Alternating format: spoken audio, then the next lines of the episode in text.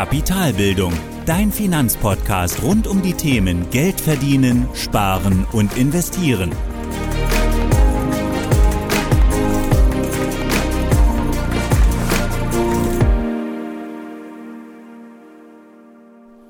Moin Moin und willkommen zur siebten Folge des Podcasts. Heute geht es dann um das Thema, was der Leitzins als Instrument der Geldpolitik bewirkt. Und bevor wir heute starten, möchte ich noch kurz Folge 5 und Folge 6 zusammenfassen, um hier für dieses Thema eben den Leitzins dann den Einstieg zu finden. Und in Folge 5 und 6 haben wir über das Eurosystem gesprochen.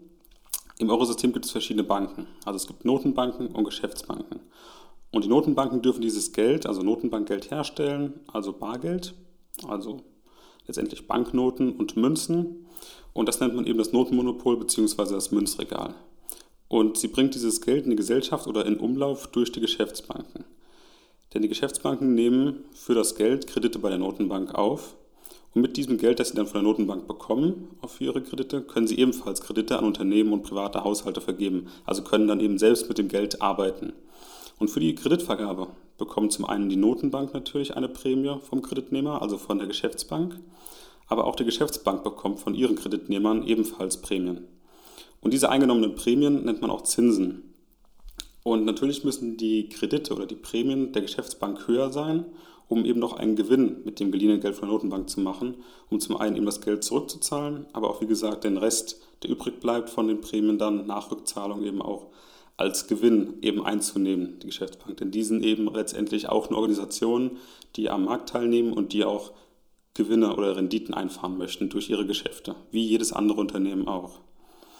Und im Eurosystem, in dem wir uns bewegen mit den Zentralbanken, mit den Geschäftsbanken, mit den Nichtbanken, also wir als Bürger beispielsweise, hat das Eurosystem und damit dann letztendlich Notenbanken, also die EZB, das eine große Ziel der Preisniveaustabilität. Und das oder beziehungsweise und die Preisniveaustabilität drückt sich allein in der Inflationsrate aus. Und hier gibt es im Wesentlichen zwei Möglichkeiten der Geldpolitik. Das Eurosystem mit seinen Zentralbanken soll nämlich losgelöst von der Politik, also völlig objektiv agieren. Und das einzige Maß der Kontrolle für den Erfolg ist eben die Inflationsrate. Und dazu kommen wir dann auch jetzt nach der kurzen Einführung, wo wir gerade stehen mit dem Eurosystem, welche Banken es gibt, was der Zins eben ist, kommen wir dann jetzt im nächsten Schritt dann zu den Instrumenten der Geldpolitik, um eben dieses Ziel Preisniveaustabilität zu erreichen. Und da gibt es zwei Instrumente, wie eben schon angekündigt. Und das erste Instrument ist der Liquiditätszufluss. Und das sind sogenannte Refinanzierungsgeschäfte. Das heißt, Geld fließt von den Notenbanken zu den Geschäftsbanken. Also letztendlich die Notenbank vergibt Kredite an Geschäftsbanken. Und da gibt es zwei Sorten. Einmal das Hauptrefinanzierungsgeschäft und zum Zweiten das Spitzenrefinanzierungsgeschäft. Und das Hauptrefinanzierungsgeschäft ist eine wöchentliche Auktion von Zentralbankgeld an den Höchstbietenden. Und die werden eben in einem Tenderverfahren per Auktionsverfahren an den Höchstbietenden ausgegeben. Zu den Zinsen letztendlich, die, für, die dafür zu bezahlen sind. Denn der Zins ist der Preis für das Geld, den dann die Geschäftsbank bekommt. Die zweite Möglichkeit dann bei der Kreditvergabe an Geschäftsbanken ist dann der Spitzenrefinanzierungssatz oder das Spitzenrefinanzierungsgeschäft. Und das ist eben die Möglichkeit der Liquidität der Geschäftsbank über Nacht. Das ist also sehr schnelles Geld. Das passiert nicht wöchentlich, sondern das kann eben jeden Tag vergeben werden, dieses Geld. Und das wissen wir auch aus der Folge zuvor. Je dringender so ein Kredit ist, ähm, desto teurer ist er auch. Also im Prinzip sind die Zinsen für ein Hauptrefinanzierungsgeschäft, also das wöchentlich stattfindet, deutlich niedriger als eben der Zinssatz für ein Spitzenrefinanzierungsgeschäft, das eben über Nacht möglich ist, indem man sich Geld über Nacht holen kann. Ähnlich auch wie beim Dispo-Kredit, den wir bei der Geschäftsbank nehmen können, den wir eben jederzeit nutzen können. Und aktuell liegen die Zinsen, wenn wir uns das jetzt mal anschauen, für, unser Euro, für unseren Euroraum, für ein Hauptrefinanzierungsgeschäft, also für die reguläre Besorgung von Notenbankgeld der Geschäftsbanken liegt der aktuelle Zins bei 0,0 Prozent. Das heißt also, aktuell kostet Geld die Banken nichts. Also das Tenderverfahren, dieses Auktionsverfahren, das eigentlich wöchentlich stattfindet, funktioniert hier überhaupt nicht. Denn jeder, der Geld haben möchte, bekommt eben Geld zum Nulltarif. Geld kostet gerade einfach nichts. Beim Hauptrefinanzierungsgeschäft, wie gesagt, 0,0% Zinsen. Und wenn wir uns das Spitzenrefinanzierungsgeschäft anschauen, also das Geld über Nacht, das schnelle Geld, dann haben wir da immerhin noch einen Preis von 0,25% Zinsen, die dort gezahlt werden müssen. Und seit Jahren, wie gesagt, ist diese Auktion im Prinzip hinfällig, denn jeder, der Geld haben möchte, bekommt es auch, denn an Zentralbankgeld soll es eben nicht mangeln. Geld wird gerade gedruckt, geprägt und wird dann tatsächlich über einen 0% Leitzins in Umlauf gebracht. Das ist der Liquiditätszufluss, also die Refinanzierungsgeschäfte als ein Instrument der Geldpolitik. Jetzt als zweites Instrument haben wir dann noch im Gegensatz zum Liquiditätszufluss den Liquiditätsabfluss. Also Geld fließt von den Geschäftsbanken zu den Notenbanken. Und hier gibt es eben die Möglichkeit der Geschäftsbanken, Guthaben bei der Notenbank zu halten und sich dieses entsprechend verzinsen zu lassen. Und diese Verzinsung der Einlagen nennt man auch Einlagenfazilität. Und aktuell liegt die Einlagenfazilität, also das Besitzen von Guthaben bei der Notenbank, ähnlich wie wenn wir eben ein Girokonto bei der Geschäftsbank haben, liegt der Zins hier aktuell bei minus 0,5 Prozent. Das heißt also, dass jetzt gerade, wenn eine Geschäftsbank Geld aufnimmt, äh, Entschuldigung, wenn eine Geschäftsbank Geld bei der Notenbank parkt, weil sie eben Guthaben hat, weil sie vielleicht zu viel Geld aufgenommen hat, das sie gar nicht mehr verteilen kann an ihre Kunden, dann zahlt sie aktuell tatsächlich Geld dafür, dass sie Guthaben besitzt. Und neben diesem Liquiditätsabfluss oder neben dieser Einlagenfazilität gibt es eben auch noch das geldpolitische Instrument der Mindestreservepflicht, die die Notenbank oder die EZB letztendlich eigenhändig steuern kann. Sie kann also festlegen, wie viel Mindestreserve denn jede Geschäftsbank halten muss, um eben regelkonform zu sein in, ihrer, in, ihrer, in ihrem Wirtschaften. Und das sind die beiden Instrumente, also Liquiditätszufluss über Refinanzierungsgeschäfte, heißt also Geschäftsbanken besorgen sich Geld von der Notenbank.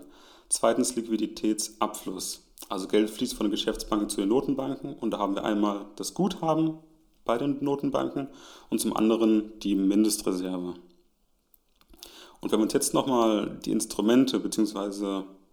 die Geldpolitik der Zentralbanken ansehen, dann haben wir drei unterschiedliche Leitzinsen, die wir eben dann gesehen haben in den Instrumenten.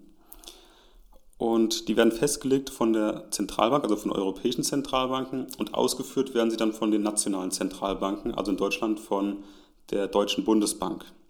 Und der erste Leitzins, den wir haben, ist der Hauptrefinanzierungssatz. Und das ist die Kreditgabe an Geschäftsbanken, der aktuell bei 0,0% liegt. Der zweite Leitzins ist dann der Spitzenrefinanzierungssatz. Das ist die kurzfristige Kreditvergabe an Geschäftsbanken über Nacht, also das sehr schnelle Geld, das wie gesagt aktuell bei 0,25 Prozent liegt. Und die dritte Möglichkeit ist dann beim Liquiditätsabfluss, das ist die Einlagenfazilität. Also die Verzinsung des Guthabens für Einlagen bei der Notenbank und die liegt aktuell sogar bei minus 0,5, also es kostet die Geschäftsbank gerade Geld, wirklich Geld zu parken bei der Notenbank. Jetzt ist natürlich die Frage, was diese Änderung, also die Änderung in irgendeinem dieser Leitzinsen letztendlich bewirkt. Und die Wirkung des Zins für alle drei wirkt sich immer auf die Geldmenge aus. Also je nachdem, wie wir diesen Zins steuern, ob wir die noch senken oder heben, wird immer unterschiedlich dazu die Geldmenge in einer Wirtschaft erhöhen. Denn eine Senkung der Zinsen soll eben eine Erhöhung der Geldmenge bewirken. Und das nennt man expansive Geldpolitik. Also Geld kostet die Geschäftsbanken dann weniger, denn sie können durch die Refinanzierungsgeschäfte, in denen die Zinsen gesunken sind, eben mehr Kredite aufnehmen bzw. Geld für weniger Geld bekommen. Also Kredite werden günstiger. Umgekehrt ist es aber auch so, dass ihr Geld, das sie eben haben bei ähm, der Notenbank, dass sie eben versuchen, dieses Geld, was sie haben, möglichst schnell eben an die Bürger, also an die Unternehmen, an die privaten Haushalte zu bekommen. Denn wie im jetzigen Fall kostet Guthaben eben auch Geld. Also es, diese Geldmenge erhöht sich dann extrem schnell und soll vor allem auch oder ist dadurch getrieben, dass Geld eben zum einen so günstig ist, aber dass erspartes Geld, also Guthaben eben gerade auch teuer ist. Und genau das bewirkt eben, dass die Geldmenge nach oben geht in einer Volkswirtschaft. Schauen wir uns einen anderen Fall an. Also die Zinsen werden eben erhöht und das soll eben eine Senkung der Geldmenge bewirken. Und genau das nennt man eben im Gegensatz zur expansiven Geldpolitik die restriktive Geldpolitik.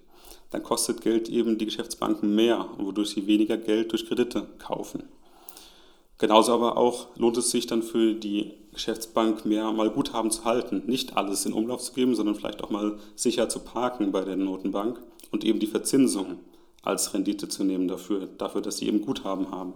Wenn es denn Sinn macht, eben wenn die Verzinsung jetzt, wie nicht gerade jetzt, bei minus 0,5 Prozent liegt. Und genau diese Leitzinsen, die wir dort haben, die werden eben auch weitergegeben von den Geschäftsbanken an die Kreditnehmer. Und das sind eben, wie gesagt, Unternehmen, aber auch Haushalte. Und so sind wir eben in der aktuellen Lage, eben Geld von den Geschäftsbanken gerade sehr günstig zu bekommen, also Kredit wirklich hinterhergeschmissen zu bekommen. Und da die Bank oder die Geschäftsbank eben auch Geld zum Nulltarif von der Zentralbank bekommt, gibt sie uns als Bürgern oder uns als privaten Haushalten, uns als Unternehmen eben auch ganz günstig Geld.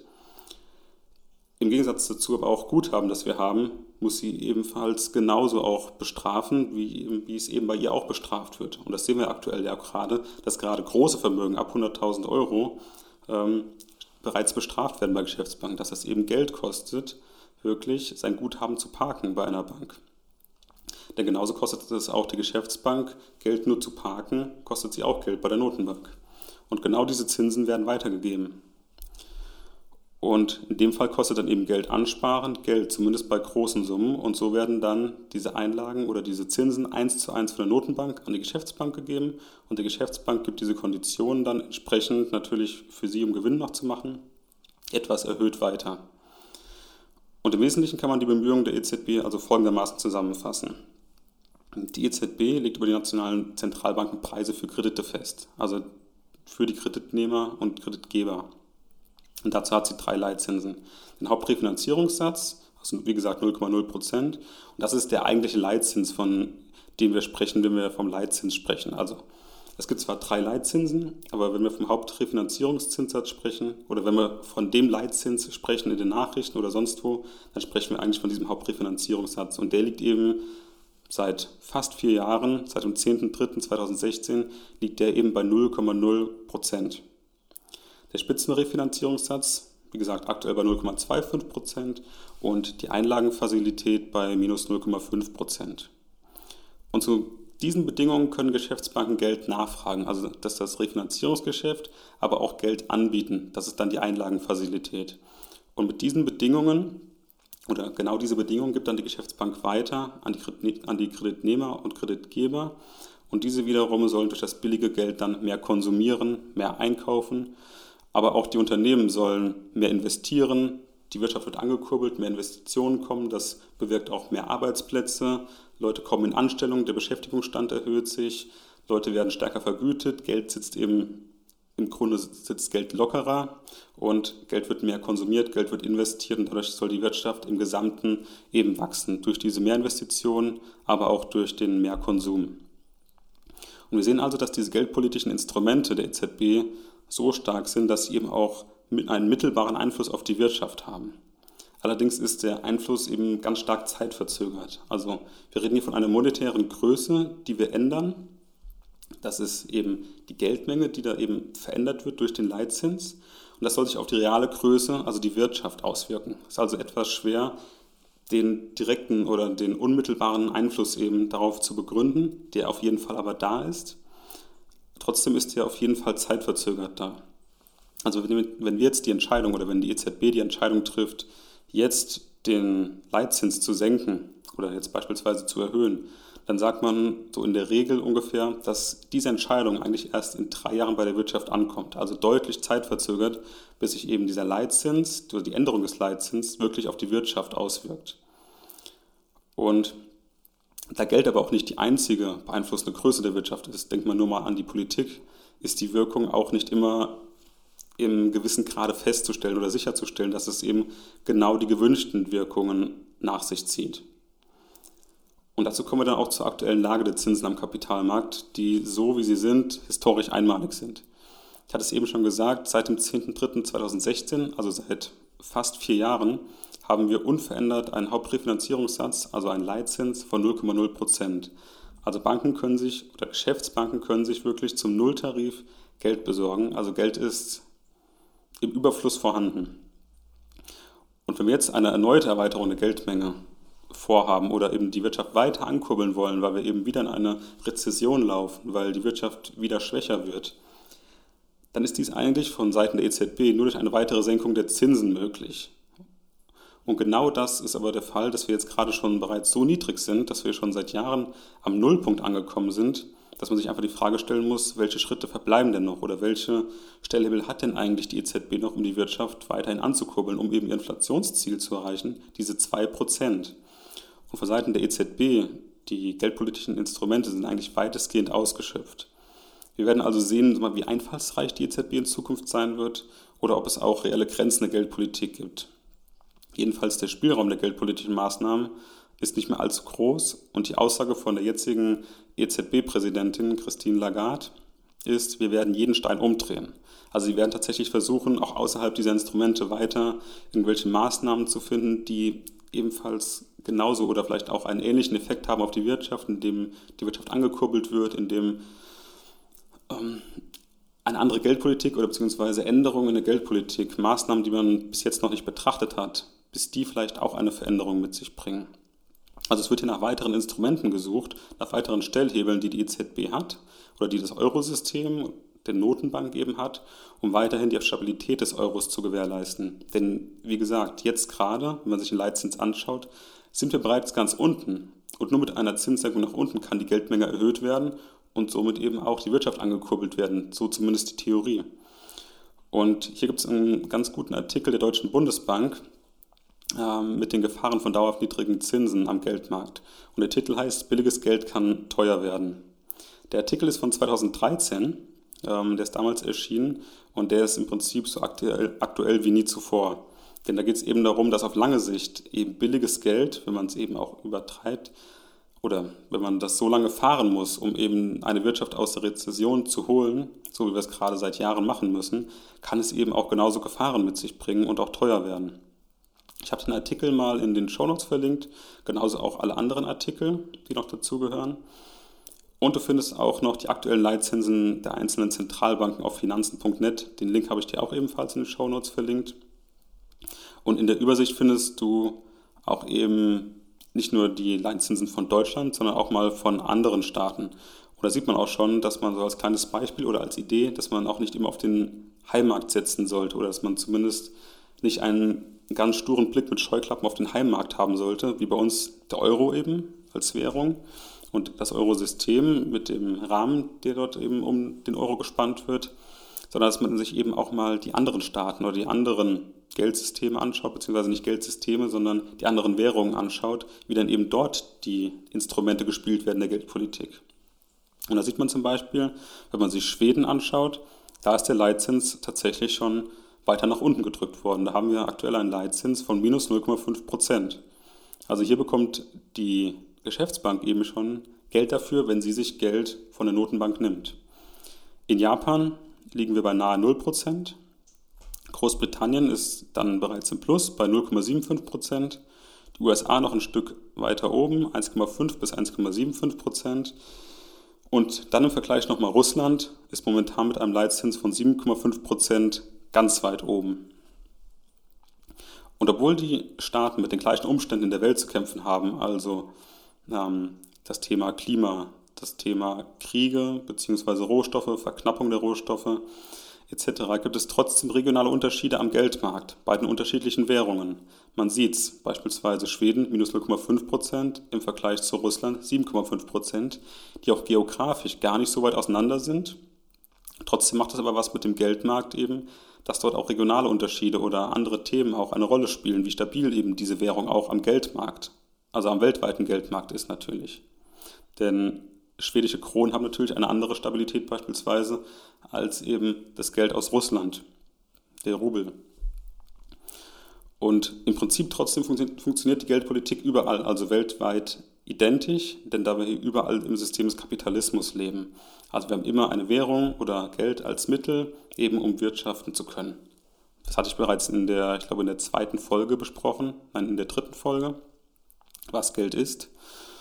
Und wie gesagt, Geldpolitik ist überall identisch, da wir überall im gleichen System sind. Trotzdem gibt es regionale Unterschiede, was eben das Vertrauen oder ja doch, was das Vertrauen der Währung angeht und somit eben auch vielleicht die Leitzinsen, die dort eben anders getrieben sind. Und diese, diese Leitzinsen oder diese Geldpolitik eben so zu fahren, dass wir einen stabilen Preis haben, dass eben unser Euro, in dem Falle bei uns gerade, morgen auch noch genauso viel wert ist, wie er eben gestern war oder auch in einem Jahr oder auch in fünf Jahren, genau das ist eben das oberste Ziel der EZB und dieses Ziel ist eben zu messen an der Inflationsrate. Und wie genau das funktioniert und was Inflation überhaupt bedeutet, besprechen wir dann in der nächsten Folge. Ich hoffe erstmal, dir hat die Folge gefallen. Ich verlinke dir alle wichtigen Links in den Show Notes. Freue dich auf die nächste Folge. Da sprechen wir dann, wie gesagt, über das Ziel der EZB, über die Inflationsrate. Vielen Dank fürs Zuhören und bis zum nächsten Mal. Ciao. Das war die heutige Podcast-Folge von Kapitalbildung. Alle wichtigen Links und Infos findest du in den Show Notes. Hast du Lust auf noch mehr hilfreiches Finanzwissen? Dann folge Kapitalbildung auf Facebook und Instagram oder besuche die Website www.kapitalbildung.org.